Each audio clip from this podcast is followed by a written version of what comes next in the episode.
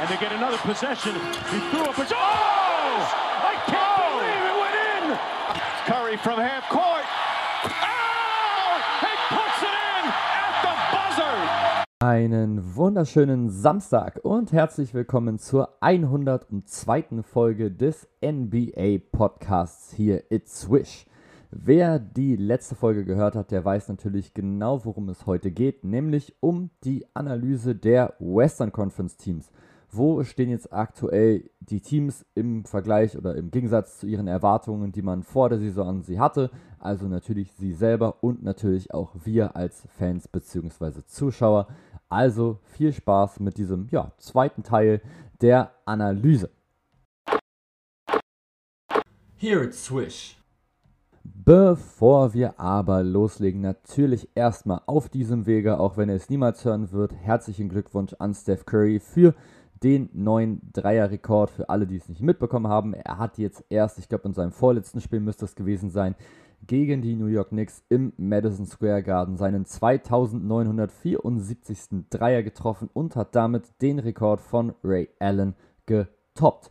Damit steht er jetzt ganz alleine auf Platz 1, was die meisten getroffenen Dreier der Liga mit angeht. Was übrigens auch noch sehr, sehr interessant ist zu diesem Rekord, er hat natürlich wesentlich weniger Spiele gebraucht. Ich glaube, Ray Allen über 1300 und er, ich glaube, 789 oder so die Ecke. Also hatten das natürlich in einer wesentlich geringeren Zeit geschafft, einfach nur weil jetzt natürlich viel, viel mehr Dreier geworfen wurden. Aber es ist eben auch so seine Effizienz. Ne? Ich meine, er hat bislang noch in keiner NBA-Saison, die er bislang gespielt hat, unter 40% seiner Dreier getroffen. Das ist halt unglaublich heftig.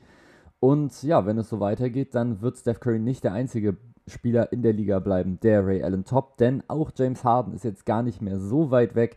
Wenn der jetzt noch so einigermaßen weiter trifft, wie er es bisher in seiner Karriere getan hat, dann wird er ihn auch in zwei Jahren haben, wenn er halt fit bleibt. Und das ist halt auch so ein Faktor, da merkt man einfach, wie krass sich die Liga einfach verändert hat, was eben das Volume einfach angeht an Dreiern insgesamt. Also mittlerweile kann Steph Curry ganz beruhigt einfach mal 13 pro Spiel nehmen. Wenn du früher 5 genommen hast, dann waren das schon wirklich viel. Aber wir gehen jetzt einmal zum Hauptthema der Folge und das ist eben die Analyse der Teams in der Western Conference. Und wir starten natürlich auch hier, wie auch im Osten schon, ganz unten und da stehen aktuell die Oklahoma City Thunder. Auch hier, wie auch schon bei den Teams im Osten, ist es eben einfach so, dass diese Teams sich eigentlich vorauf oder vor allem darauf konzentrieren wollen, ihre jungen Spieler mitzuentwickeln. Und ja, das passiert da einfach sehr, sehr gut. Ich meine, das Problem ist einfach nur, dass halt so Shea Gilgis Alexander jetzt vielleicht schon so langsam in Alter kommt, wenn man sich denkt, okay, vielleicht will der jetzt auch irgendwann mal was gewinnen. Man muss jetzt aber irgendwie gerade versuchen, dass eben diese Spieler, die sie jetzt gerade haben, einfach länger nochmal mit zusammenbleiben. Man hat jetzt mit Lou Dort natürlich noch einen richtig guten Verteidiger vor allem. Dann hast du mit Josh Giddy noch einen sehr, sehr guten Rookie. Und dann hast du eben vor allem sehr, sehr ausgeglichenes Scoring. Klar, Mike Muscala ist jetzt eben schon 30, Ken Rich Williams ist 27, aber alle anderen, Trey Mann 20, Jeremiah O. Robinson Earl 21, Ty Jerome ist 22 und hat jetzt auch erst ein Spiel gespielt. Derek Favors ist noch einer der älteren, Alexei Pokusevski, 20 Jahre alt. Also da sind einfach noch so viele Spieler, die einfach noch sehr, sehr jung sind, die einfach noch Entwicklungspotenzial haben. Und das merkt man einfach in diesem Team natürlich sehr, sehr extrem. Die Oklahoma City Thunder stehen jetzt eben nicht so sonderlich gut da.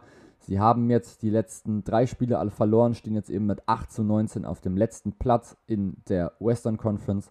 Wenn man jetzt allerdings vergleicht, in der Eastern Conference haben eben die letzten zwei Teams 4 zu 23 und 5 zu 25. Jetzt hier ist es immer noch schon relativ deutlich. Also trotzdem haben wir jetzt gerade schon vier Siege hinter Platz 10. Trotzdem ist es halt nicht so schlimm, wie ich finde, wie jetzt zum Beispiel im Osten. Da ist die Lücke einfach nochmal wesentlich größer, denn da sind eben zwischen dem letzten und dem zehnten Platz schon zehn Siege. Also da ist es jetzt nicht ganz so heftig, was aber eben auch einfach damit zusammenhängt, dass man natürlich schon mit Shay Gilgis Alexander auch einfach schon Spieler hat, der ja jetzt schon einfach ein mega guter Spieler ist, auch jetzt erst oder schon mit 23 Jahren, erst mit 23 Jahren, schon mit 23 Jahren, wie auch immer. Der Scott jetzt aktuell 21,7 Punkte im Schnitt. Und das ist natürlich was, was dir also als junges Team schon hilft, wenn du so einen Go-To-Scorer hast. Letztes Jahr lag er sogar bei 24 Punkten. Das liegt jetzt aber nicht daran, dass er weniger Würfe nimmt. Im Gegenteil, er nimmt sogar fast zwei mehr, aber seine Quoten sind in diesem Jahr einfach ganz schön runtergegangen von eben fast 51 Prozent im letzten Jahr auf jetzt 41 und auch so eine Dreierquote von 41,8 auf 30,5 Hat da also einfach ein bisschen mit abgebaut, das muss man einfach gerade so sagen. Ist natürlich aber eben auch sehr, sehr schwierig, wenn du eben neben dir keinen so richtig anderen Spieler hast, der wirklich gut scoren kann. Denn der nächste, der dann kommt, ist schon Lou Dort mit 17 Punkten. Und dann fällt es aber auch sehr, sehr schnell runter. Josh geht die 11. Und alles, was dann darunter kommt, sind maximal 8,5 Punkte. Und das ist natürlich dann sehr, sehr schwierig, wenn du eben dann mit Abstand dann der beste Offensivspieler bist in deinem Team und gefühlt alles alleine machen musst oder sehr, sehr viel. Dann wird es eben brutal schwer. Die Oklahoma City Thunder haben das schlechteste Offensivrating der gesamten Liga. Pro 100 Possessions scoren sie 107 oder 100,7 Punkte, so wichtig. Was die Defensive angeht, sind sie jetzt auch nur 19. Also das heißt, da ist einfach noch viel im Argen, was ja auch sehr, sehr logisch ist. Denn wie gesagt, dieses Team muss jetzt noch nicht unbedingt gewinnen. Dieses Team wollte noch nicht gewinnen. Die Frage ist eben, ob sie es jetzt schaffen, dieses Team für die nächsten zwei, drei Jahre so zusammenzuhalten. Denn wenn sie das wirklich schaffen und sich dann eben intrinsisch noch weiterentwickeln, dann kann es wirklich irgendwann weiter nach oben gehen. Das ist eben jetzt gerade so dieser Aufbauplan, dieser Rebuild-Plan. Aber den haben eben sehr, sehr viele Teams in der NBA und die Frage ist dann immer, welche Teams schaffen das dann wirklich, den komplett mit durchzuziehen. Man denkt sich immer, ja gut, eigentlich müsste das ja so und so gut funktionieren. Und dann kommen mal andere Sachen mit dazu. Auf einmal wechselt halt dann zum Beispiel ein Shea Gilgis Alexander oder du hast Verletzungsprobleme etc. Möchte ich jetzt hier gerade nicht beschreien, aber es gibt natürlich trotzdem jetzt gerade nicht den perfekten Weg um eben von einem schlechten Team in ein sehr, sehr gutes umgewandelt zu werden. Die Phoenix Suns sind natürlich ein perfektes Beispiel, die haben das wunderbar hinbekommen, waren wirklich lange, lange ein richtig grausames Team, waren jetzt letztes Jahr in den NBA Finals, stehen jetzt richtig gut da und über die reden wir natürlich nachher auch noch. Wir gehen jetzt aber erstmal weiter zu den Houston Rockets und ja, die hatten jetzt zwischendurch äh, mal eine re relativ ordentliche Siege, haben glaube ich sechs Siege in Folge, glaube ich, geholt gehabt zwischendurch. Und sie stehen jetzt trotzdem bei 9 zu 20. Das muss man sich mal vorstellen, wie krass das einfach ist. Du hast einfach sechs Spiele in Folge gewonnen und du stehst immer noch bei einem 9 zu 20 Rekord. Das ist so heftig. Das heißt, sie hätten jetzt ohne diese sechs Siege quasi jetzt gerade ein 3 zu 20 oder wenn sie jetzt halt nur die Hälfte gewonnen hatten, ein 6 zu 20. Das ist so krass und vor allem haben sie, glaube ich, alle Spiele ohne Jalen Green, glaube ich, gewonnen, meines Erachtens, also ohne den zweiten Pick im Draft. Und das ist natürlich schon so ein bisschen schwierig, sage ich mal. Bislang ist Jalen Green halt einfach noch nicht so der offensiv potente Spieler. Also er holt schon 14 Punkte und er nimmt eben auch 12,7 Würfe, das ist in Ordnung, aber die Wurfquoten sind einfach nicht so dolle. 38% aus dem Feld, knapp 28% von draußen. dann wird es eben sehr, sehr schwierig. Generell muss man positiv, finde ich, erwähnen, dass jeder irgendwie so seine Würfe bekommt. Also man hat insgesamt sechs Spieler, die über 12,3 Punkte scoren, nämlich Deshaun Tate, Garrison Matthews, Kevin Porter Jr., Jalen Green, Eric Gordon und Christian Wood. Das ist erstmal schon mal eine sehr, sehr ordentliche Aktion. Darunter hast du noch Alperin Sengreen, der nochmal 9 Punkte holt, Daniel Theiss mit 9. Das ist schon in Ordnung. Jetzt ist halt natürlich auch hier ganz wieder klar die Devise, ja, wir wollen halt junge Spieler mit weiterentwickeln.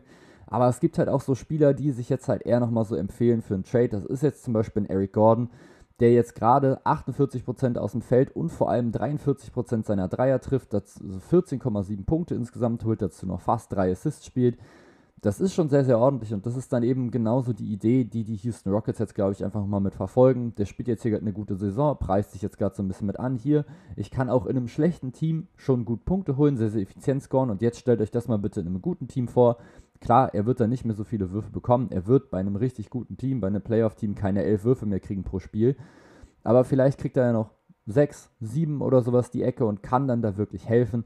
Das ist, glaube ich, jetzt gerade die Idee für die Houston Rockets, jetzt eben so diese etwas älteren Spieler, wie jetzt eben Eric Gordon, vielleicht sogar ein Christian Wood, mit anzupreisen quasi bei den Gegnern, um einfach einen Trade-Wert mit reinzuholen, um sich dann eben wieder zu verstärken mit entweder jungen Spielern oder natürlich dann Draft-Picks.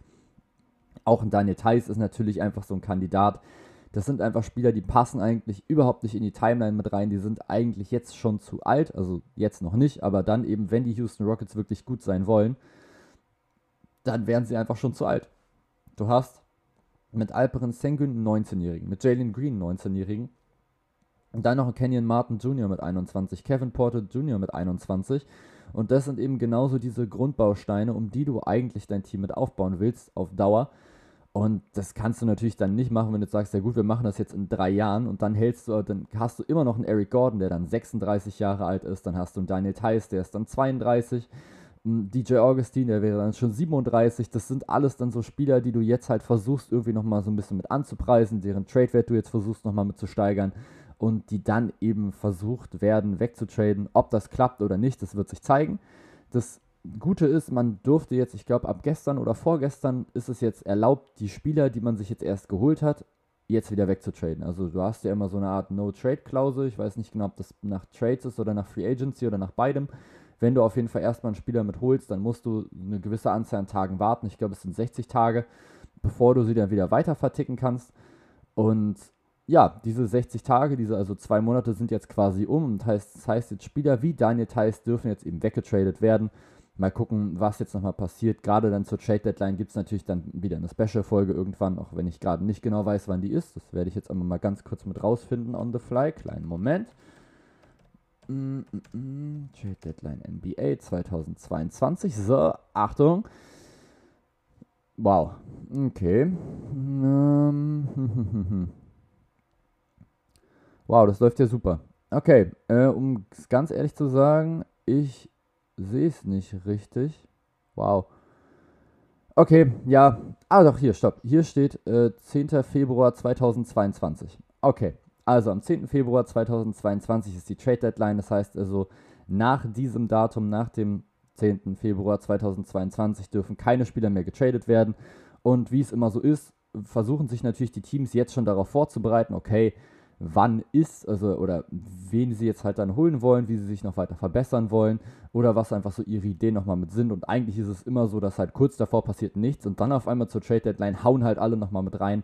Das ist so ein bisschen wie beim FIFA Manager Karrieremodus oder beim FIFA Karrieremodus generell, wenn ihr das schon mal hattet, also wenn ihr quasi eine Trainerkarriere habt und dann habt ihr so diese letzten 10 Stunden oder sowas und dann verkauft ihr nochmal einen und dann habt ihr so richtig Zeitdruck, dass ihr irgendjemand nochmal holen müsst. So in etwa stelle ich mir das auch immer vor. Alle warten so total lange und dann auf einmal rasten sie völlig aus. Das ist in der NBA quasi immer so. Aber jetzt nochmal kurz zurück zu den Houston Rockets. Ja, die Rockets sind einfach aktuell kein gutes Team. Sie haben die, das viertschlechteste Offensivrating in der gesamten Liga, die siebtschlechteste Defense und dementsprechend stehst du dann natürlich mit dem viertschlechtesten Netrating da mit minus sieben Punkten letztendlich hast du jetzt sogar sechs Spiele in Folge gewonnen und stehst halt immer noch auf Platz 14 der Western Conference mit 9 zu 20 Rekord. Wie gesagt, es geht jetzt gerade für die Rockets auch nicht darum zu gewinnen. Und ja, sie tun es halt auch einfach nicht. Also zumindest nicht wirklich oft und nicht wirklich regelmäßig. Mal gucken, wie das jetzt eben weiterläuft. Ob Jalen Green es jetzt nochmal schafft, sich ein bisschen zu stabilisieren. Was er jetzt schon mal hat, ist eine unglaublich krasse Athletik. Ich finde, das hat man jetzt schon in einigen Plays schon gesehen. Wenn der Typ einfach abhebt zum Dank, das sieht einfach unglaublich cool aus. Das sieht unglaublich, unglaublich athletisch einfach aus. Er bekommt richtige Hops mit rein. Er kann seinen Dank richtig weit aufziehen. Also entertaining sind die Rockets auf jeden Fall. Auch so ein Kevin Porter Jr. und so macht schon immer mal Spaß zum Angucken. Nur wenn man es jetzt eben mit den Rockets hält, ist es eben nicht so wirklich doll. Kommen wir jetzt zum ja, Team auf Platz 13, die wie ich es auch schon vermutet hatte, in dieser Saison aktuell wieder enttäuschen. Und das sind die New Orleans Pelicans. Warum sie enttäuschen? Ja, weil natürlich unter anderem Zion Williamson immer noch verletzt ist, bislang noch kein einziges Spiel gemacht hat in dieser Saison und jetzt auch, glaube ich, nochmal, habe ich, glaube ich, gelesen, mindestens vier bis sechs Wochen nochmal wieder mit ausfällt aufgrund einer Fußverletzung. Und das ist einfach unglaublich so. Also es gibt jetzt einfach Bilder, er sieht einfach noch dicker aus als davor. Und er hatte davor schon so Gewichtsprobleme, würde ich jetzt gerade mal mit sagen. Er hat jetzt gerade eben auch nicht die volle Chance, sich so richtig zu belasten. So Fuß ist immer ein bisschen blöd. Trotzdem kann es halt nicht sein, dass du dann so als Spieler dich so ein bisschen schon gehen lässt. Ich meine, klar, du kannst dich da nicht so wirklich dolle mit bewegen, aber ich finde, es sieht halt einfach wirklich so aus, als würde ihn es halt nicht so wirklich jucken. Und das macht mir halt schon ein bisschen Angst, jetzt gerade aus Pelicans Sicht. Du hast normalerweise, wenn du Brandon Ingram, Zion Williamson, Jonas Valanciunas und Devontae Graham zusammen in einer Starting Five hast und dann halt noch Nikkei Alexander Walker oder eben Josh Hart, dann hast du ein ordentliches NBA-Team jetzt gerade zusammen. Ist es ein Playoff-Team? Vielleicht, vielleicht nicht, je nachdem, wie Zion Williamson dann halt drauf ist. Sie wären zumindest nah dran. Und jetzt sind sie eben gerade auf Platz 13. Sie sind jetzt immer noch nicht so weit weg. Sie stehen 10 zu 21. Das sind die Portland Trailblazers, die jetzt gerade zusammen mit den Sacramento Kings quasi auf Platz 10 stehen. Also sie haben beide denselben Rekord, nämlich von 12 zu 18, sind eben trotzdem nur relativ knapp mit davor, nämlich 2,5 Spiele insgesamt, weil eben die Pelicans zwei Siege weniger haben, aber eben auch schon ein Spiel mehr. Also sie sind theoretisch noch mit in Reichweite, aber du musst halt einfach jetzt irgendwie aus Pelicans Sicht probieren, da jetzt mit oben dran zu bleiben, beziehungsweise jetzt oben ran zu kommen. Du hast jetzt aus den letzten 10 Spielen 5 zu 5, das ist in Ordnung, aber ist jetzt halt nicht überragend. Die Sacramento Kings haben jetzt eben 4 zu 6, die Portland Trailblazers sind 2 zu 8, also das heißt, auf die konntest du jetzt schon wieder ein bisschen mit aufholen. Vielleicht ist da noch was drin. Vielleicht ist es tatsächlich möglich, aber du musst es einfach schaffen, dich zu stabilisieren. Und du musst es eben auch vor allem schaffen gegen diese Teams, gegen die du eben dann gewinnst, dass, dass es dann eben möglichst dann eben genau diese Teams sind, gegen die du auch gewinnen musst. Jetzt haben sie jetzt erst gegen Oklahoma City gewonnen, dann haben sie aber davor eben gegen die San Antonio Spurs wieder verloren. Und das sind dann immer so Dinger, das kann man schon mal gewinnen. So, das sollte man irgendwie hinbekommen. Sie haben halt gegen die Rockets verloren, das darf eigentlich nicht sein es geht einfach immer so ein bisschen auf und ab. Es geht immer auf und ab bei den Pelicans und das macht das Ganze einfach so unglaublich schwierig. Dieses Team ist sehr, sehr schwer mit einzuschätzen. Es gibt Spiele, da funktioniert wirklich viel, aber es gibt eben sehr, sehr viele Spiele, da funktioniert eben nicht so viel. Sie sind im Offensiv- und im Defensiv-Rating jeweils auf Platz 25, Net-Rating auf Platz 26. Das ist einfach nicht so doll. Das ist nicht gut. Und wenn es so weitergeht, dann wird es für die Pelicans einfach jetzt gerade wieder nicht mit reichen. Und das ist das, was für New Orleans oder für dieses Team generell eigentlich richtig wehtut. Sie haben vor der Saison krass angekündigt, ja, wir wollen jetzt auf jeden Fall mit in die Playoffs, wir pushen jetzt voll nach oben. Und jetzt stehst du halt wieder an so einer oder nach so einem Saisonstart jetzt eben gerade auf so einem Platz 13 in der Western Conference das ist schon nicht so wirklich geil. Brandon Ingram holt 23,3 Punkte im Schnitt, an dem liegt es jetzt nicht so unbedingt, ist auch relativ effizient. Jonas Valanciunas hat sich jetzt auf einmal in einen der besten Dreierschützen der NBA jetzt gerade mitentwickelt, auch wenn seine Quote jetzt ein bisschen gefallen ist, aber 46,5% ist immer noch richtig gut. Der Mann holt gerade 19 Punkte, trifft 53% aus, aus dem Feld, holt dazu dann noch 12 Rebounds. Seine Schwäche bleibt natürlich klar, aber immer noch die Defensive. Devonta Graham hat bislang noch so ein bisschen Shooting-Probleme. Feldwurfquote von 37%, Nicky Alexander Walker 36%. Und das ist natürlich schon schwierig, wenn dann halt dein Backcourt, was teilweise schon zusammen gestartet ist, also Alexander Walker 18 Spiele von Anfang an, Devonta Graham 28, wenn die dann eben solche ja, Quoten werfen, wird es eben schwierig. Josh Hart, der liefert ganz gut ab, 50% aus dem Feld, 32% Dreier, ist völlig in Ordnung, auch, auch er mit 11 Punkten. Und dann hast du noch das Problem halt von der Bank, denn da kommt dann schon relativ wenig. Dann hast du eben Willie Hernan Gomez, der insgesamt dann 7,9 Punkte noch holt, Herb Jones 7,3, Kira Lewis Jr. 5,9, Jackson Hayes 5,6, Gary Temple 5,3. Ihr merkt, worauf ich hinaus will. Die Bank ist einfach, da ist ein richtig, richtig großer Abfall. Du hast die ersten fünf, die Starting Five, die mindestens alle 11,3 Punkte scoren, also 11,3, 13,4, 13,8, 19 und 23. Und dann kommt die ganze Bank und keiner scoret 8 Punkte oder mehr. Sondern Willy Hörner Gomez scored 7,9 und dann eben alle anderen drunter. Das ist zu krass. Das ist ein zu großer Abfall vom Scoring her, wenn einfach dann deine Starter mit aufs Feld gehen. Das liegt jetzt auch nicht unbedingt an den Minuten, denn Herb Jones zum Beispiel spielt 27 Minuten nochmal mit im Schnitt, aber er legt eben in diesen 27 Minuten nur 7,3 Punkte auf. Die Starting 5 spielt trotzdem relativ lange. Brandon Ingram spielt 36 Minuten pro Spiel oder 35,6. Valanciunas spielt 32, Graham 31, Alexander Walker 28 und Josh Hart nochmal 31,5. Das ist ziemlich viel. Das heißt, die Belastung für diese Spieler, wenn sie jetzt wirklich jedes Spiel spielen würden, wäre relativ hoch. Jetzt haben wir natürlich auch hier wieder dieses Verletzungsding. Brandon Ingram hat jetzt bislang 24 Spiele jetzt gerade gemacht. Ist jetzt auch nicht so wirklich viel. Josh Hart hat 24 jetzt gerade bislang gemacht. Das sind natürlich schon okay. Das sind jetzt gerade eine okay Anzahl an Spielen von 31. Versteht mich jetzt gerade nicht falsch. Aber gerade eben dann so ein Brand Ingram wäre ja dann genau in dieser First Scorer Rolle, wenn eben sein Williamson nicht mit da ist und er füllt sie auch gut mit aus. Er holt jetzt eben auch noch zusätzlich neben seinen 23 Punkten auch noch 6 Rebounds und knapp 5 Assists. Das heißt, er verbessert sich da jetzt auch nochmal ein bisschen, legt jetzt auch ein paar Assists nochmal mit auf. Auch Josh Hart jetzt auf 4,3 Assists hoch, Devonta Graham 4,5. Trotzdem ist das einfach insgesamt von den Pelicans einfach nicht genug. Sie nehmen die neuntmeisten Würfe der gesamten Liga, haben aber die fünf schlechteste Quote insgesamt. Sie nehmen die sechstmeisten Zweierversuche, haben aber die drittschlechteste Zweierquote. Sie nehmen wenig Dreier und treffen die halt auch nicht. Und dann wird es einfach brutal schwierig, vor allem daneben in so einer Western Conference. Wie gesagt, es gibt eben Spiele, da sind sie irgendwie ganz heiß, da läuft es eigentlich ganz gut. Und dann gibt es einfach wieder Spiele, da funktioniert gar nichts und dann kriegen sie einfach komplett auf den Senkel. Und das ist einfach zu inkonstant. Und das ist eben genau das, was ich auch vor der Saison schon gesagt habe. Ich glaube nicht, dass die Pelicans in die Playoffs kommen. Und von dieser Meinung weiche ich jetzt auch auf jeden Fall nicht ab. Dann kommen wir jetzt zu einem Team, was zwar aktuell auf Platz 12 steht, aber aktuell auf so einem kleinen aufsteigenden Ast ist, wenn man das so sagen kann. Man kann ja auch absteigender Ast sagen, deswegen bin ich jetzt einfach davon ausgegangen, dass aufsteigender Ast auch geht. Wir reden von den 11 zu 17 stehenden San Antonio Spurs. Die haben jetzt aus den letzten 10 Spielen 6 gewonnen, was übrigens genauso viel ist wie jetzt auch zum Beispiel die Denver Nuggets oder auch die Lakers aus den letzten 10 gewonnen haben. Das ist alles besser als die Teams, die direkt über ihnen stehen, nämlich die Blazers, Kings, Timberwolves und Mavericks, die alle jeweils maximal 5 Spiele gewonnen haben. Auch darauf kommen wir natürlich gleich nochmal zu sprechen. Jetzt im letzten Spiel haben sie es erst geschafft, die Utah Jazz sogar nochmal zu schlagen, was wirklich, wirklich eine ordentliche Aktion ist. 128 zu 126 durch so ein Game Winner, 11 Sekunden vor Schluss von Lonnie Walker. Und ich mag dieses Spurs-Team. Ich mag das Spurs-Team richtig, richtig gerne. Ich finde, es ist einfach ein cooles Team, was man sich richtig gut mit angucken kann. Sie können halt nichts wirklich gut, was so Offensive und Defensive angeht, aber sie sind relativ ausgeglichen. Sie haben das 17. beste Offensivrating, also leicht unterdurchschnittlich, und das 18. beste Defensivrating, also auch hier leicht unterdurchschnittlich, Netrating dementsprechend auch auf Platz 18, sind also irgendwo in der Mitte mitzufinden. Natürlich sind sie San Antonio Spurs mäßig wieder so unterwegs wie immer. Sie nehmen die wenigsten Dreier insgesamt der gesamten Liga, treffen sie aber immerhin zu einem, zu einem Durchschnittswert von 35%. Das ist okay. Das ist wie gesagt Liga Mittelmaß. Was ihre insgesamte Field Goal Quote angeht, sind sie aber eben auf Platz 4.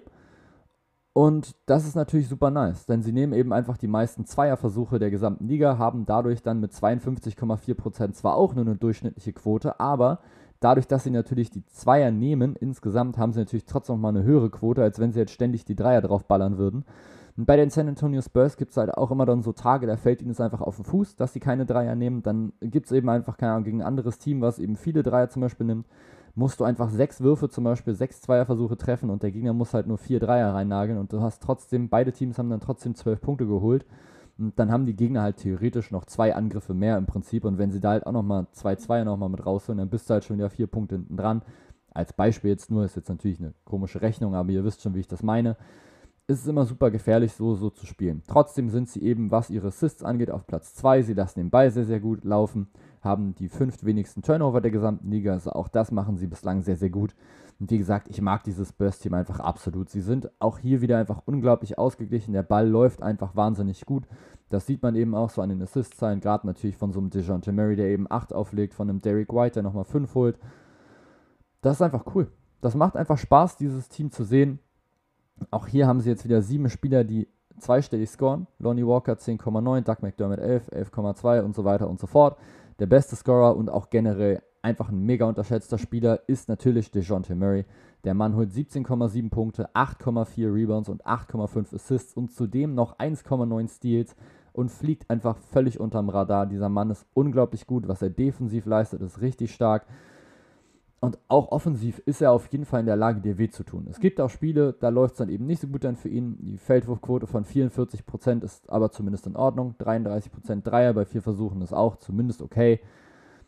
Aber es geht einfach so um diesen Two-Way-Faktor, einfach so um dieses ganze Spielverständnis und das hat DeJounte Murray auf jeden Fall. Fliegt, wie gesagt, immer noch komplett unterm Radar und das ist für mich völlig unverständlich, denn der Mann ist unglaublich gut. Kelton Johnson hat nochmal eine richtig gute Entwicklung gemacht. Er ist 22 Jahre alt, trifft jetzt aber schon 46% seiner Dreierversuche. Und das ist so wichtig, dass du eben nochmal so, zumindest so ein, zwei Spiele hast, die dann eben so ein bisschen Floor Spacing nochmal mitbringen. Das sollte Derek White eigentlich auch tun. Er nimmt nämlich 5,5 pro Spiel. Die meisten bei den Spurs trifft aber leider nur 28,6%. Holt aber auch hier immerhin nochmal 5 Assists, holt nochmal 14 Punkte mit dazu. Jakob Pörtl verbessert sich jetzt auch immer mehr. 1,6 Blocks jetzt auch wieder gerade im Schnitt. Devin Vassell wird immer besser. Also dieses Team macht einfach Spaß. Die Frage ist halt, ob diese, also ob das mit, mit diesem wenigen Dreierwerfen so gut funktionieren kann. Aktuell tut es das schon, eben einfach, weil so die ganze Liga einfach in so einem kleinen Shooting-Slump einfach noch mit drin ist, weil es einfach genug Spieler gibt, die anscheinend mit diesem neuen Ball immer noch Probleme haben, weil einfach die Dreierquoten jetzt gerade noch mal ein bisschen gefallen sind. Ich glaube, die Dreier-Durchschnittsquote lag letztes Jahr so bei 36,5 bis 37 Prozent. Jetzt sind es eben noch 35 und das ist eben genau sowas, was natürlich den San Antonio Spurs helfen kann. Wenn du nämlich sehr, sehr wenig einfach Dreier nimmst und dich nicht so doll dann darauf verlässt, dann kann das brutal wichtig sein, dass das eben genauso dann läuft. Dass du dann eben versuchst, einfach dann über Zweier dann zu punkten und dann einfach hoffst, dass die Gegner ihre Dreier nicht treffen. Und wenn das eben so funktioniert, wie es das jetzt gerade eben bei den San Antonio Spurs tut, dann ist das ja auch in Ordnung. Das Problem ist halt nur, dass die San Antonio Spurs leider gegen sich 36,4% Dreier eingeschenkt bekommen. Und das ist natürlich schon relativ ordentlich viel, muss man sagen. Das so 36% ist jetzt nicht so wirklich dolle.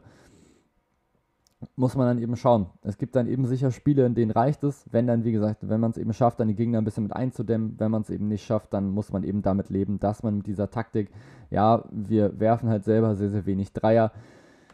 Das kann funktionieren, muss es jetzt aber nicht so unbedingt. Ob die San Antonio Spurs jetzt in die Playoffs kommen, ist natürlich noch mit relativ offen. Sie sind gerade relativ gut unterwegs.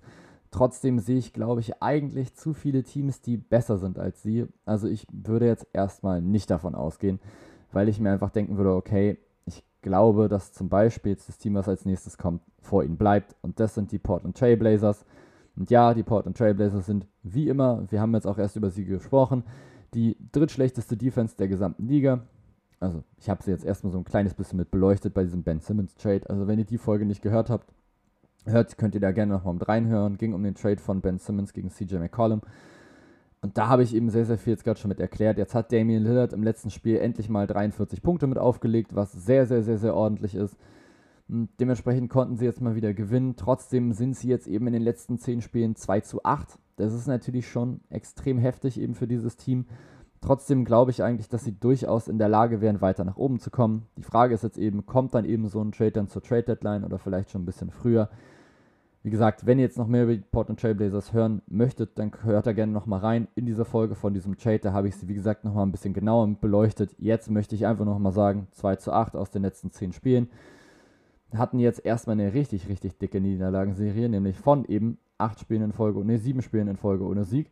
Jetzt haben sie jetzt gerade eben nochmal gewonnen, eben dann durch Damian Lillards 43 Punkte mit 125 zu 116, wobei sie zur Pause schon 81 Punkte hatten und schon mit, weiß ich nicht, 25, glaube ich, geführt haben, haben es also nochmal unnötig knapp nochmal werden lassen. Trotzdem hat es jetzt insgesamt nochmal ausgereicht, jetzt, um dieses Spiel nochmal zu holen. Damian Lillard ist bislang ja so ineffizient wie, glaube ich, noch nie in seiner Karriere, wenn ich mir die Quoten so mit angucke. CJ McCollum trifft zumindest seinen Dreier sehr, sehr gut. Norman Powell ist ganz gut unterwegs. Aber so insgesamt hat dieses Team einfach, wie auch schon die letzten Jahre, einfach keine Defense und dementsprechend macht es das ja auch so interessant, ob sie jetzt gerade eben diesen Ben Simmons Trade wirklich durchziehen würden und vor allem halt, ob sie wirklich jetzt halt nur CJ McCollum und vielleicht noch ein, zwei Rollenspieler abgeben oder sogar nur ein, zwei Picks. Das wäre natürlich fast noch besser, je nach Picks. Man muss es schauen ich traue den Portland Trailblazers eigentlich relativ viel mit zu, weil ich einfach der Meinung bin, dass ihr offensives Potenzial einfach so riesig ist. Wenn sie aber ihre Defense nicht in den Griff bekommen, dann wird es eben trotzdem schwer, weiter nach oben zu kommen. Denn dieses 2 zu 8 aus den letzten 10 Spielen kommt jetzt eben auch nicht von irgendwoher, sondern das kommt eben von ihrer massiven Defensivschwäche. Das nächste Team, und zwar jetzt gerade ein Team, wo ich ja, wo die jetzt auch gerade meinten, ja, wir wollen schon nochmal in die Playoffs und das ist das Team, was jetzt schon am längsten nicht mehr in den Playoffs war. Ich glaube, so seit boah, 2006, 2007 so die Ecke.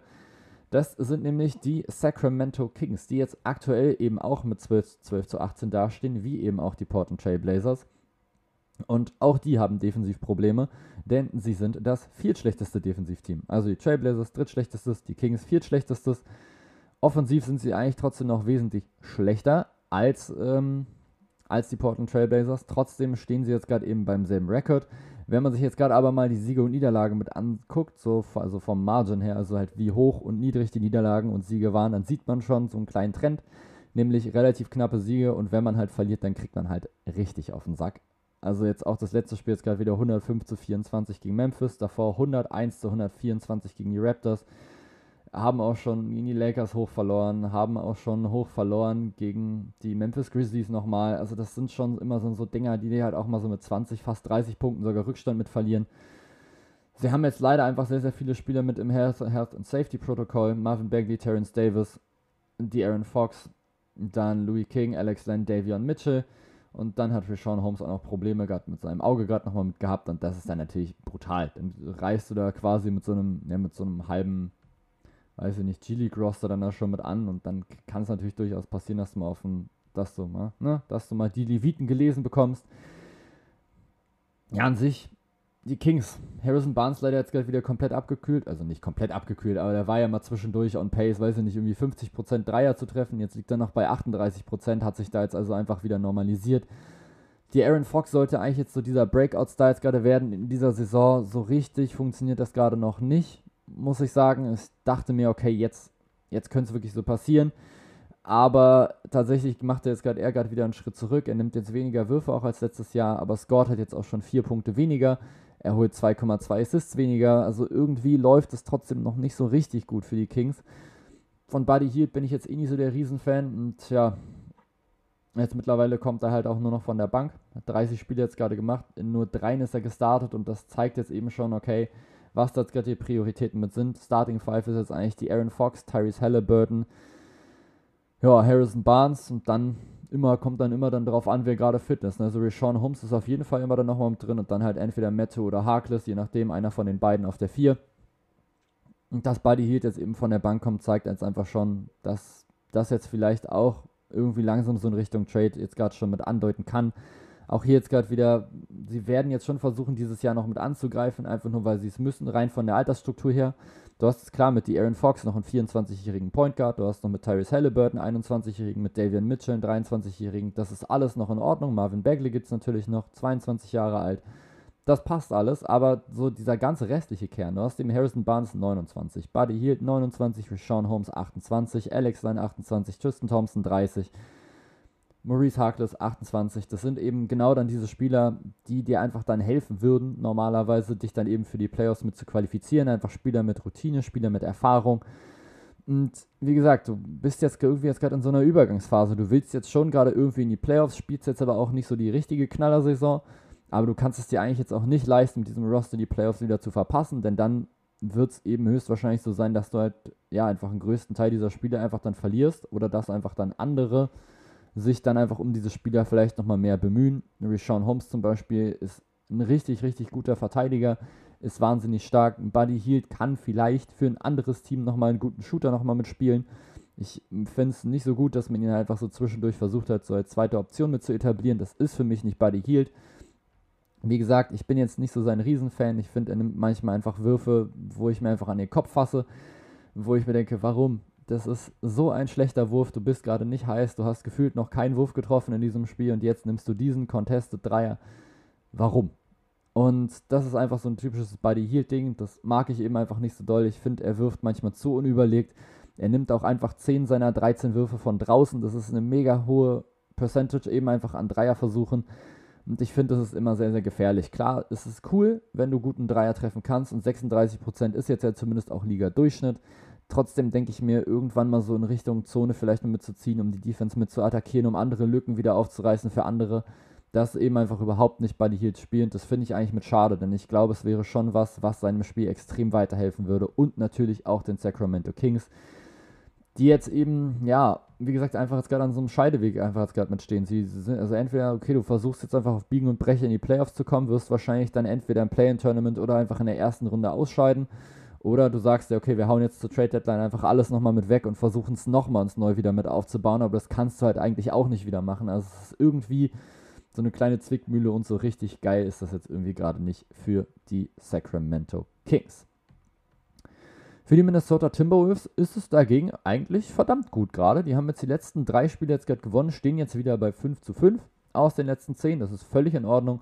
Anthony Edwards und Tyrion Prince sind jetzt gerade beide im Health and Safety Protocol gerade Anthony Edwards hat aber gerade so eine richtig geile Breakout-Season, schön mit 22 Punkten im Schnitt, 43% aus dem Feld, 36% Dreier, völlig in Ordnung. Dazu noch knapp 6 Rebounds, 3,6 Assists, 1,6 Steals. Sehr, sehr ordentlich. Carl Anthony Towns ist endlich mal richtig fit, hat bislang 28 Spiele jetzt gerade schon gemacht in dieser Saison, legt 24 Punkte, 9 Rebounds auf, dazu richtig gute Quoten aus dem Feld und 42% Dreier. Nur die Angelo Russell ist noch so ein kleines Sorgenkind. Auch der ist immer so ein Spieler, von dem ich nicht so ein Riesenfan bin. 18,8 Punkte, 6,4 Assists. Insgesamt knapp 39% aus dem Feld, 33% Dreier. Er kann dir Spiele gewinnen, er kann dir aber eben auch sehr, sehr viele Spiele verlieren. Das ist immer so ein Tanz auf der Rasierklinge mit die Angelo Russell. Wie gesagt, es gibt Spiele, da denke ich mir, wow, der Typ ist ein legit Superstar und ist völlig verdient schon mal All-Star gewesen. War er auch, und das war damals auch völlig verdient. Und dann gibt es auch so andere Spiele, wo du denkst, ey, D'Angelo, bitte hör auf zu werfen, probier es jetzt eher, dich über Assists mit reinzubringen in so ein Spiel. Kann passieren. Und jetzt aktuell ist es für die Timberwolves zumindest in Ordnung. Also Platz 9 ist jetzt schon so, wo man sich denken könnte, okay, mal gucken, was noch nach oben möglich ist. Denn über ihn sind jetzt auch Teams, die schon so ein paar Struggles noch mit haben. Wir kommen gleich nochmal natürlich darauf zu sprechen, wer das gerade genau ist. Und trotzdem sehe ich da jetzt durchaus die Möglichkeit. Du hast jetzt generell gerade Teams, die irgendwie noch mehr Probleme haben, als jetzt vielleicht alle, auch alle gedacht haben. Und du hast jetzt eben auch schon Teams hinter dir, wo jetzt alle gedacht haben, okay, ich glaube, die landen jetzt eher vor dir. Also zumindest die Portland Trailblazers oder sowas, vielleicht sogar die New Orleans Pelicans, vielleicht auch sogar die San Antonio Spurs. Das sind eben alles so Teams, wo man so zumindest vor der Saison sich hätte denken können, okay, das könnte relativ knapp werden mit den Timberwolves. Jetzt sind die Timberwolves gerade tatsächlich aber on pace, sogar in Richtung Play-in-Tournament und vielleicht sogar noch weiter nach oben zu schielen, nämlich so in Richtung Platz 8, Platz 7. Das wäre natürlich für dieses Team extrem wichtig. Du hast jetzt auch vor allem einfach durch Patrick Beverly nochmal einen sehr, sehr guten defensiven Anführer nochmal mit reingeholt. Stehst jetzt auch, was die Defensive angeht, auf Platz 11 und das ist eigentlich unglaublich, dass mit diesem, dass mit dieser Defense oder dass mit diesem Team die Defense jetzt eigentlich schon so ein bisschen ein Steckenpferd ist. Du bist jetzt, was das Offensiv-Rating angeht, nämlich nur auf Platz 22, was die Defense angeht, bist du auf Platz 11. Net-Rating ist genau bei 0,0. Das heißt, also, sie holen auf 100 Possessions genauso viele Punkte wie der Gegner, stehen jetzt gerade 14 zu 15. Heißt also, theoretisch müssten sie jetzt das nächste Spiel gewinnen, dann hätten sie bei 15 15. Wären dann auch vom Net-Rating her so minimal drüber, muss ja. Mal gucken. Ich bin, ich bin gespannt. Ich finde dieses Timberwolves-Team sehr, sehr interessant. Einfach nur, weil du sehr, sehr viele unterschiedliche Möglichkeiten hast zu scoren. Sie nehmen sehr, sehr viele Dreier, nämlich 42 im Schnitt. Topwert in der NBA. Treffen die jetzt eher so semi-gut, nämlich zu 34 Prozent. Und trotzdem stehen sie eben da, wo sie jetzt gerade stehen. Ich meine, klar, jetzt ihr Offensivrating, habe ich gerade schon gesagt, ist jetzt nicht so sonderlich gut und sie zeichnen sich jetzt gerade durch die Defense aus. Trotzdem zeigt es eben, was das eben einfach für ein anderer Spielstil ist, einfach im Vergleich zu den San Antonio Spurs. Du hast also einfach sehr, sehr viele Dreierversuche, triffst die jetzt eben nicht so sonderlich mit gut und stehst jetzt trotzdem am Ende, obwohl du deine Zweier, die du nicht oft nimmst, nicht gut triffst, über den San Antonio Spurs. Und das ist halt genauso diese krasse Liga-Veränderung, die wir jetzt erst hatten so diese, dieses krasse Dreiergeballer, das geht, es geht einfach weiter. 42 Dreier im Schnitt, das ist eigentlich eine Zahl, die wäre vor, vor keiner, vor 10 Jahren oder vor 8 Jahren, das wäre unvorstellbar gewesen, dass ein Team 42 Dreier mit hochjagt. Die Rockets haben erst in einem Jahr mehr Dreier als Zweierversuche genommen. Das ist absolut heftig, wenn man sich das mal so überlegt. Wenn, also jeder, der schon mal selber Basketball gespielt hat, weiß, okay, klar, unser Niveau ist jetzt auch nicht so krass, du versuchst jetzt erstmal dich möglichst nah an den Korb irgendwie mit ranzuspielen, probierst halt möglichst den Ball halt laufen zu lassen und dann halt irgendwie, vielleicht in der Zone, dir irgendwie einfache Punkte zu holen, weil die Defense pennt und sowas. Und die Rockets dachten sich einfach, nö, wir ballern einfach alles drauf, was wir einigermaßen frei haben. Das ist wirklich, wirklich heftig.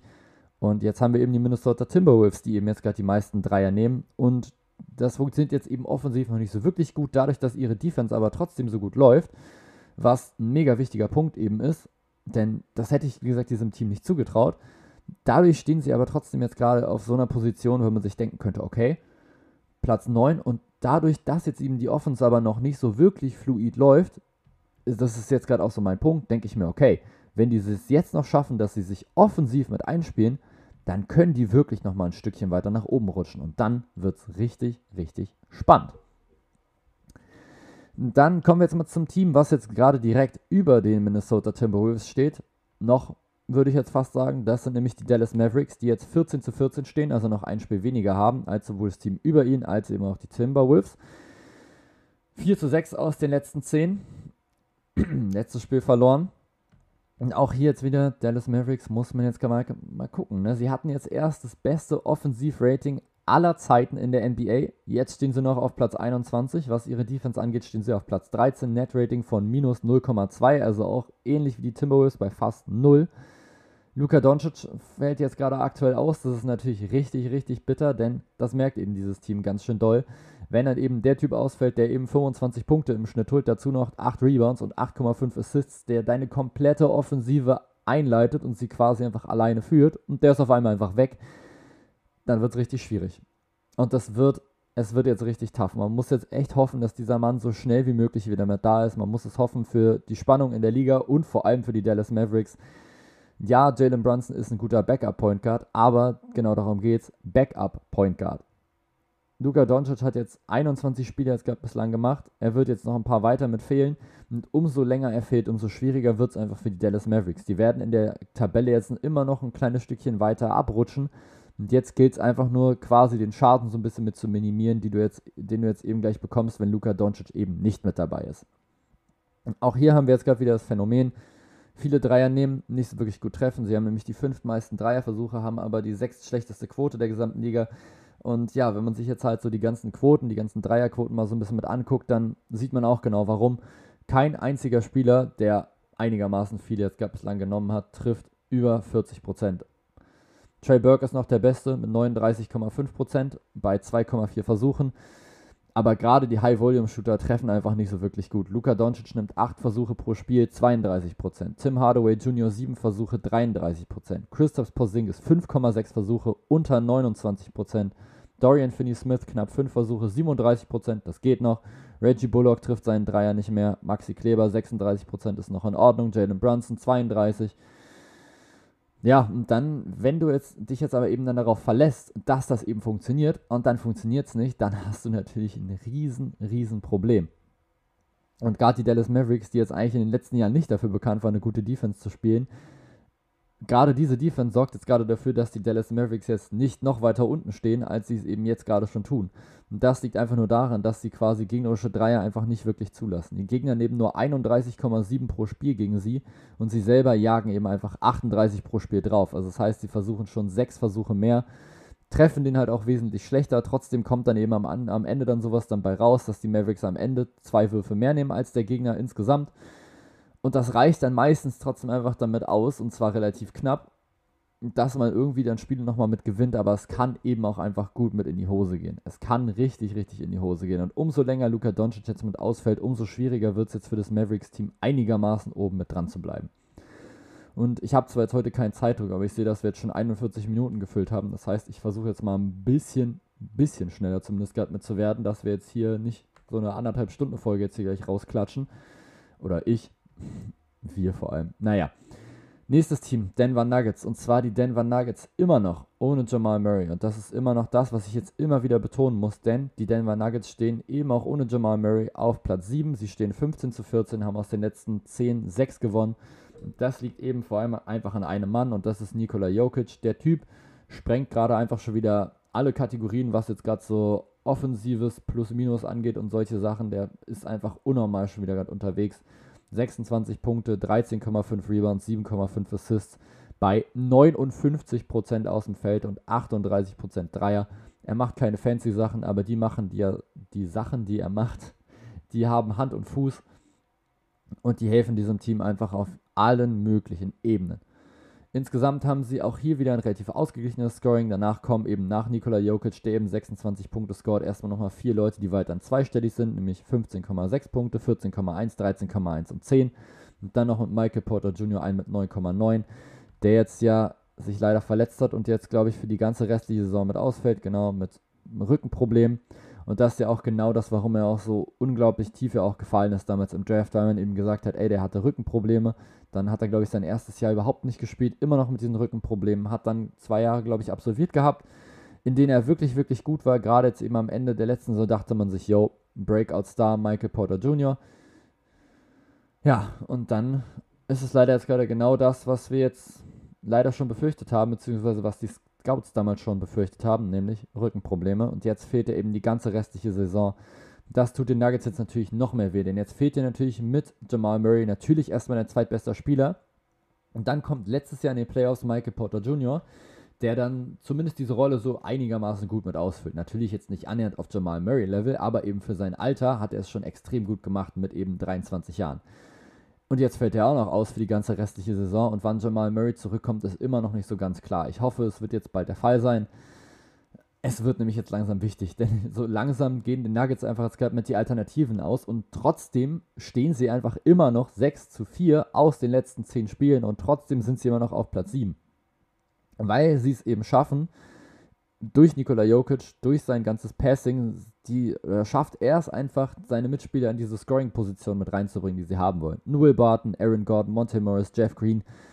Das sind einfach alle Spieler, die einfach komplett von ihm profitieren und dann eben ihren besten Basketball spielen können, weil Nikola Jokic so gut drauf ist. Und deswegen stehen die Denver Nuggets jetzt gerade da, wo sie stehen, nämlich auf Platz 7 weil Nikola Jokic dieses Team einfach auf allen Ebenen trägt. Und wenn der jetzt auch noch ausfällt, ich will es natürlich nicht beschreien, ich klopfe jetzt kurz mal dreimal auf Holz, dann, ja, dann kannst du das Team quasi komplett vergessen. Also dann, dann wird es gar nichts mehr. Dann kommen wir auf das nächste Team und das sind die Los Angeles Lakers, die 6 zu 4 jetzt auch wieder stehen. Aus den letzten 10. Und die haben vor allem jetzt gerade ein Riesenproblem mit dem Health and Safety Protokoll. Erstmal haben wir jetzt natürlich immer noch Trevor Reeser, der jetzt auch schon länger ausfällt. Dann haben wir jetzt Avery Bradley, Taylor Horton Tucker, Dwight Howard und Malik Monk im Health and Safety Protokoll. Und Kendrick Nunn ist auch nochmal verletzt und wird jetzt mindestens eine Woche noch mit ausfallen mit Knieproblemen. Und ja, natürlich hat jetzt auch Anthony Davis, glaube ich, jetzt gestern das Spiel wieder verlassen, wenn ich das richtig gesehen habe. Anthony Davis hat einfach Glasknochen. Es tut mir so leid. Das ist ein unglaublich guter Basketballer wenn er wirklich komplett fit ist, aber er ist halt einfach gefühlt nie komplett fit. Jetzt hat in dieser Saison LeBron auch ein bisschen Probleme nochmal gehabt, hat jetzt auch erst 18 Spiele gemacht. Die natürlich Comeback-Story ist erstmal, dass Isaiah Thomas jetzt erstmal wieder zurückgekommen ist ins Spiel und erstmal richtig schön 19 Punkte aufgelegt hat. Dazu ein Assist. Hat einfach jetzt mal wieder gezeigt, was er einfach für ein Spieler ist. Äh, der kommt einfach rein und der scoret einfach. 5 von 12 aus dem Feld, 2 von 6 Dreier. Ist jetzt nicht überragend, ne? aber vor allem auch noch 7 von 9 Freiwürfe extrem wichtig einfach, dass du jetzt so einen Typen nochmal hochgezogen hast. Einfach nochmal kurz für einen 10-Tages-Vertrag, glaube ich. Carmelo Anthony macht einfach gerade wieder genau das, was er kann, nämlich 40% seiner Dreier treffen. Malik Monk spielt bislang eine extrem gute Saison, finde ich, mit knapp 10 Punkten. Aber eben 45% aus dem Feld und 36% Dreiern. Wayne Ellington macht das, wozu er geholt wurde, nämlich Dreier treffen, zwar 38,5%. Avery Bradley trifft 40% seiner Dreier. Austin Reeves, der Rookie, der jetzt erstmal ganz entspannt einen Game Winner getroffen hat, trifft auch schon 39% jetzt seiner Dreier, holt jetzt 6 Punkte im Schnitt und er wird jetzt natürlich auch immer wichtiger, umso mehr Spieler jetzt einfach mit ausfallen. LeBron James 26 Punkte, 6 Rebounds, 7 Assists. Absolut krass, wie hoch dieser Mann einfach immer noch springen kann, ist unglaublich, wie er es einfach immer noch schafft, Games zu übernehmen, mit eben 36, 37 Jahren in seiner 19. Saison das ist einfach Wahnsinn und das zeigt eben, wie viel einfach Ernährung und einfach so, ja, Dedication einfach so ausmacht. Also wenn du dich einfach wirklich auf so ein krasses Ziel mit konzentrierst und wirklich einfach komplett fokussiert bist, dann kannst du sowas erreichen und LeBron James ist einfach das perfekte Beispiel dafür. Direkt vor den Lakers steht das andere LA-Team, nämlich die Los Angeles Clippers. Die stehen jetzt 5 zu 5 aus den letzten 10 Insgesamt 16 zu 13 haben also ein Spiel weniger als die Lakers und, und jetzt schon genauso viele Siege. Sollten sie also gewinnen, gehen sie nochmal ein kleines Stückchen weiter weg von den Lakers, nämlich genau einen Sieg. Auch sie haben jetzt ihr letztes Spiel nochmal mit verloren. Bei den Los Angeles Clippers muss ich sagen, ohne Paul George, äh, ohne Paul George, ohne Kawhi Leonard immer noch so ein gutes Team. Das liegt einfach vor allem an der Defensive und das ist richtig, richtig stark, denn da sind sie eben auf Platz 4. Man müsste sich jetzt nochmal vorstellen, wenn Kawhi Leonard jetzt irgendwie fit ist. Ich weiß nicht, ob das da irgendwie nochmal, also ob er jetzt nochmal zurückkommt. Hier steht, er wurde einfach gerade operiert im Juli an seinem Kreuzband, ist es glaube ich, right ACL, right ACL. Und man weiß jetzt gerade noch nicht, ob er wieder zurückkommt, wann er wieder zurückkommt, wie fit er dann sein wird und so weiter und so fort. Aber es wäre natürlich unglaublich geil jetzt gerade für dieses Team, wenn du jetzt gerade von der Offensive her auf Platz 24 in der Liga stehst defensiv auf Platz 4 und dann kommt dein bester Offensivspieler und ja auch noch einer deiner besten Verteidiger wieder mit zurück. Alter Schwede, das könnte noch richtig, richtig abgehen. Dementsprechend habe ich natürlich die Clippers auch soweit auch oben gehabt vor der Saison, weil ich einfach nicht auf dem Schirm hatte, dass Kawhi Leonard ausfällt. Also absolut dämlich eigentlich, grausame Vorbereitung. Und trotzdem, wenn er wieder fit sein sollte, und ich hoffe es, ich hoffe es, dass er es wirklich schafft, dann ist dieses Clippers-Team verdammt gut. Denn sie schaffen es auch jetzt schon Ausfälle oder eben jetzt auch ohne ihn das zu kompensieren. Und das liegt einfach daran, dass Paul George einfach schon wieder eine wahnsinnig gute Saison spielt. 25 Punkte, 7 Rebounds, 5 Assists, knapp 2 Steals. Reggie Jackson bringt nochmal 17,5 Punkte, Marcus Morris bringt 14. Und dann gibt es aber eben vor allem sehr, sehr viele Spieler, die 9 Punkte scoren, nämlich Nicolas Batum, Eric Bledsoe, Ivica Subac und Terrence Mann, alle über 9 oder alle zwischen 9 und 10 Punkten. Unglaublich wichtig, denn dadurch sind sie einfach variabel, dadurch haben sie einfach unglaublich viele Varianten einfach zu scoren. Ich muss jetzt hier, glaube ich, nicht wieder erwähnen, dass ich kein großer Eric Bledsoe-Fan bin. Trotzdem muss man sagen, jetzt gerade liegt er mit 10 Punkten, knapp 4 Rebounds und 4 Assists einfach genau in seinem Soll, macht genau das, was die Clippers eben einfach von ihm erwarten und schafft es einfach, diese Rolle sehr, sehr gut mit auszufüllen, nämlich vor allem defensiv Reggie Jackson einfach mit unterstützen und einfach dafür sorgen, dass der sich einfach offensiv ein bisschen mehr mit austoben kann und dann eben, wenn er den Ball hat, den Ball ein bisschen weiter verteilen und wenn er eben freien Wurf hat, nehmen. Ob er die jetzt trifft oder nicht, ist erstmal nicht so wichtig. 32% Dreier ist schon in Ordnung. Es, er hatte schon wesentlich schlechtere Saisons, deswegen völlig in Ordnung, völlig okay.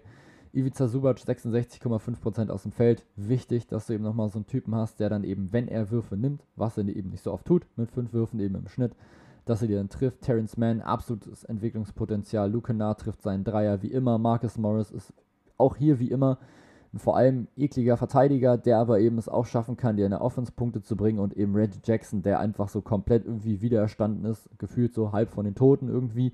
Den hatte irgendwie keiner mehr so richtig auf dem Schirm und auf einmal spielt er solch krasse Playoffs wie eben letztes Jahr. Deswegen die Los Angeles Clippers, gerade eben genau da, wo sie jetzt gerade stehen, nämlich auf Platz 5, mit dem Blick wahrscheinlich sogar trotzdem nochmal nach oben gerichtet. Und das finde ich schon sehr, sehr beeindruckend, wenn man eben bedenkt, dass der beste Spieler bislang noch kein einziges Spiel gemacht hat in dieser Saison. Und dann sind wir jetzt schon in den Top 4 angelangt und zwar in den Homecourt-Rängen. Und ja, auf Platz 4 steht jetzt die, eine richtig dicke Überraschung für mich, die Memphis Grizzlies. Platz 5 im Offensivrating, Platz 15, was das Defensivrating mit angeht. Aus den letzten 10 Spielen 9 gewonnen, jetzt 5 in Folge und jetzt haben sie schon echt einen ordentlichen Abstand, nämlich schon 2,5 Spiele gegenüber den Los Angeles Clippers und das ist schon ein bisschen nice, muss ich sagen. Also, dass die Memphis Grizzlies es jetzt schaffen, sich so gut jetzt gerade schon zu platzieren, hätte ich nicht gedacht. Sie spielen natürlich, wie immer, obwohl die Pace gar nicht so hoch, wie ich gerade dachte, sind jetzt auf Platz 10, was die Pace mit angeht. Sie sind einfach gerade unglaublich gut. Und an wem liegt's? Richtig, an Ja Morant. Größtenteils. Aber eben auch einfach an der Entwicklung jetzt gerade wieder von anderen Spielern. Zum Beispiel Desmond Bain, der jetzt auf einmal reinkommt und einfach mal 16,5 Spiele, äh, 16,5 Spiele, 16,5 Punkte scored. Jaron Jackson Jr., der jetzt auf einmal 16,6 scored. Und Dylan Brooks, der jetzt mit 18,6 auch ordentlich unterwegs ist. Ja, Jamoran trifft jetzt seinen Dreier schon wesentlich besser, fast 36%, aber insgesamt auch schon wieder absolut gut unterwegs. Der Mann 24 Punkte, 5,5 Rebounds, knapp 7 Assists. Die Memphis Grizzlies holen die meisten Steals, holen die siebten meisten Assists, aber vor allem holen sie die meisten Rebounds der gesamten Liga. Sie nehmen sehr, sehr viele Zweierversuche, relativ wenig Dreier, zumindest unterdurchschnittlich, was Liga angeht, treffen beide Würfe, also sowohl Zweier als auch Dreier, auch eher so durchschnittlich. Sie nehmen aber eben insgesamt die drittmeisten Würfe. Und woran liegt es? Natürlich, dass sie einfach viele Offensiv-Rebounds sich sichern, nämlich die drittmeisten in der gesamten Liga da spielt natürlich einfach Steven Adams eine unglaublich wichtige Rolle, der einfach insgesamt im Spiel neun Rebounds holt und davon vier offensiv. Und das ist unglaublich geil. Wie geil ist es bitte, dass einfach dieser eine Spieler schon vier holt, dann hast du noch Brandon Clark, der nochmal 1,7 mitholt. Das macht schon unglaublich viel aus. Die Grizzlies holen sich sehr, sehr oft extra Possessions und schaffen es dann eben auch, die dann meistens reinzunageln. Sie holen, wie gesagt, die meisten Rebounds der gesamten Liga und vor allem holen die Gegner gegen sie sehr, sehr wenig Rebounds. Also pro Spiel holen sie fast fünf Rebounds mehr als der Gegner und haben dementsprechend dann letztendlich auch einfach dann zwei Würfe mehr als der Gegner. Und das reicht dann eben aus, weil ihre Quote aus dem Feld zumindest durchschnittlich ist, nämlich 45,5% und der Gegner mit 45,7% ankommt. Ich habe es übrigens falsch als gerade gelesen, man trifft zwei Würfe mehr als der Gegner. Sorry, man hat natürlich fünf Würfe mehr als der Gegner. Und das ist eben genau diese, die Krux an dieser ganzen Sache. Natürlich hast du von der Quote her, bist du quasi identisch mit deinem Gegner, aber du hast eben fünf Würfe mehr, dementsprechend gewinnst du einfach den Großteil deiner Spiele, weil du einfach, wenn, wenn beide Teams genauso gut treffen, du aber du hast mehr Würfe, dann gewinnst du das Spiel. Hashtag Mathematik. Die Memphis Grizzlies sind einfach unglaublich gut schon wieder mit unterwegs. Sie überraschen mich absolut positiv, dass sie es jetzt einfach schaffen, sich so krass zu stabilisieren, dass sie jetzt fünf Siege in Folge gewonnen haben und jetzt gerade ja, relativ gut einfach jetzt gerade mit dastehen und das jetzt vor allem schon schaffen, da oben schon so gut mitzuhalten. Team Nummer 3, das Team, was letztes Jahr in der Regular Season ja, die Western Conference gewonnen hat, die Utah Jazz.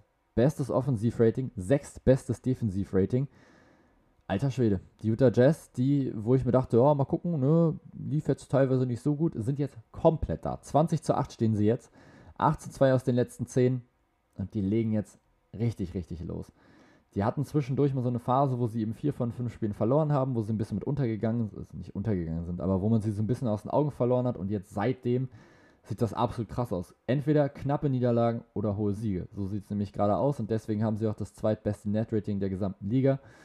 Man muss halt gerade dazu sagen, dass sie einfach, was so Verletzungen angeht, echt wenig gerade zu kämpfen haben. Wenn man sich das mal so anguckt, wer jetzt gerade viele Spiele gemacht hat, da fällt jetzt nicht so wirklich viel jetzt mit ins Auge. Du hast Donovan Mitchell 27 Spiele gemacht, Gobert 28, Royce O'Neal 26, Bogdanovic 28, Conley 26, Clarkson und Ingles 28, Hassan Whiteside 26.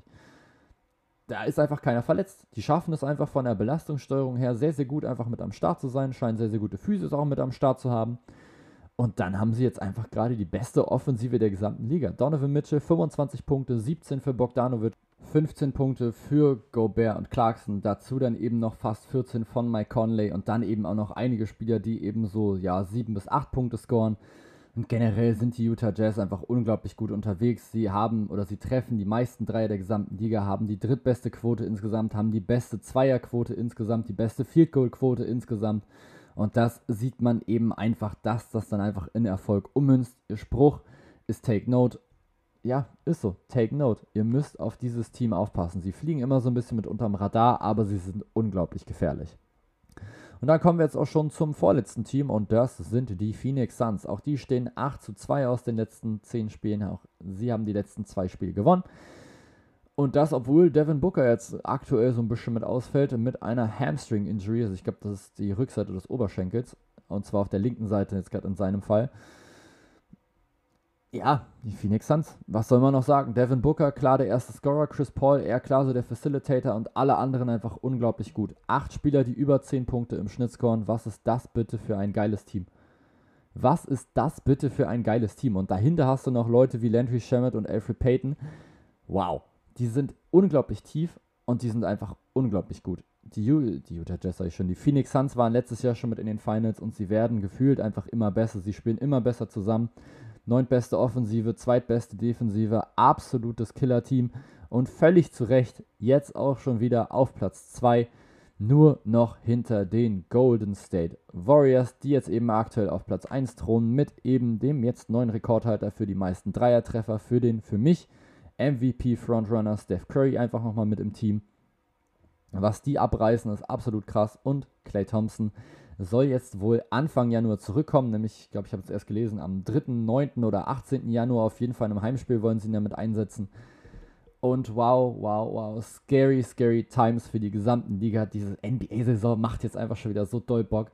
Vierter in der Offensive, bestes Defensivrating der gesamten Liga, bestes Netrating. Die Golden State Warriors sind vollkommen da. 27 Punkte, 5,5 Rebounds, 6 Assists für Steph Curry. Andrew Wiggins ist da, Jordan Poole ist da. Und das sind tatsächlich auch die einzigen drei, die zweistellig scoren, aber die scoren halt 27, 19 und 18 Punkte und dann reicht es eben trotzdem aus, weil daneben einige Spieler zumindest alles noch so über oder in Richtung 6 noch mit scoren. Und dann kommt nochmal ein Clay Thompson wieder zurück. Das wird so geil. Oh mein Gott, das, diese Saison ist jetzt einfach schon wieder so nice. Es macht schon wieder so viel Spaß, sich das einfach alles wieder mit anzugucken. So diese ganzen Teams, die auf einmal richtig abgehen die richtig, richtig Bock haben, einfach zusammenzuspielen und einfach immer weiter mit zu attackieren. Die Golden State Warriors übrigens aus den letzten 10 7 zu 3, letzten drei Spiele gewonnen. Ja, 24 zu 5, die Suns mit 23 zu 5, aber schon direkt dahinter. Also es ist einfach, es macht einfach schon wieder so Bock. Ja, ansonsten, jetzt mit diesem, es macht ja so Bock, werde ich jetzt auch diese Folge quasi jetzt gerade nochmal mit beenden. Wir haben jetzt alles so mit analysiert. Ihr habt jetzt auch hier wieder gemerkt, die oberen Teams jetzt eher ein bisschen weniger gerade mit, mit als die unteren Teams, was einfach damit zusammenhängt, dass ich Punkt 1 einfach dann gemerkt habe, alles klar, so die Zeit ist halt schon wieder absolut heftig. Ich meine, wir haben jetzt schon wieder 57 Minuten auf der Uhr. Und ich meine, so über die etwas stärkeren Teams habe ich jetzt ja auch einiges gerade auch schon mit gesagt. Die, über die habe ich jetzt ab und zu mal mit berichtet. Dementsprechend, ja, fand ich das jetzt, glaube ich, finde ich es, glaube ich, in Ordnung, jetzt erstmal ein bisschen sich vielleicht um die niedrigeren Teams so ein kleines bisschen mit zu kümmern die Teams, die eben ein bisschen weiter unten stehen, um die man sich jetzt vielleicht nicht so dolle manchmal kümmert, weil man eben nur guckt, oh, guck mal, Steph Curry Dreier-Rekord und oh, guck mal, die, weiß ich nicht, Memphis Grizzlies gewinnen jetzt 5 und 5 in Folge und die Utah Jazz sind jetzt wieder da und keine Ahnung. Wollte jetzt einfach nochmal kurz so ein kleines bisschen im Prinzip nochmal darauf aufmerksam machen, dass es eben auch andere Teams nochmal mit gibt, über die wir noch mit reden können. Vor allem rede ich ja hier eigentlich relativ oft ja vor allem dann eigentlich auch über Teams, die sehr, sehr gut mit unterwegs sind und ich kann jetzt hier auch jetzt gerade nicht eine komplette Teamanalyse jetzt gerade durchziehen für jedes Team, dann wäre ich ja bei 20 Minuten pro Team. Und dann eben ne, bei 15 Teams pro Conference, dann könnte ich es jetzt gerade nicht rechnen. Ich glaube, es sind 600 Minuten. Das ist dann schon ein bisschen was, nämlich 10 Stunden insgesamt. Würde ich auf jeden Fall was mit füllen. Auf jeden Fall vielen, vielen Dank jetzt erstmal, dass ihr so lange jetzt gerade zugehört habt in dieser Episode. Vielen Dank generell einfach für euren Support. Ich habe jetzt auch gemerkt, die letzte Folge kam sehr, sehr gut an also die Analyse der Eastern Conference Teams. Ich glaube, so generell längere Folgen gefallen euch generell ein bisschen besser, habe ich so das Gefühl. Ich muss halt einfach mal schauen, wie ich das zeitlich hinbekomme, ob ich das wirklich hinkriege, dass ich jetzt auch immer so ein bisschen länger quasi einfach dann darüber berichten kann. Wenn ja, dann werde ich es natürlich auf jeden Fall mit versuchen, aber es ist halt tatsächlich alleine gar nicht so einfach, so eine gewisse Zeit erstmal mit zu füllen zu zweit wäre das, glaube ich, schon ein bisschen mit entspannter, weil man halt einfach nochmal eine Chance hat, jemand anderen nochmal mit reinzuholen. Wie auch immer, ich bin sehr, sehr froh, diesen Podcast einfach durchzuführen, jetzt auch schon seit 102 Folgen. Es macht mir einfach immer noch unglaublich viel Spaß und es freut mich immer noch, dass jeder einzelne von euch, der diesen Podcast hört, ihn eben hört. Und ich sehe das immer wieder und ich freue mich eben über jede Nachricht bei Twitter und bei Instagram. Also wenn ihr mir was schreiben wollt, wenn ihr mir Verbesserungsvorschläge, Feedback generell geben wollt, dann tut das bitte gerne.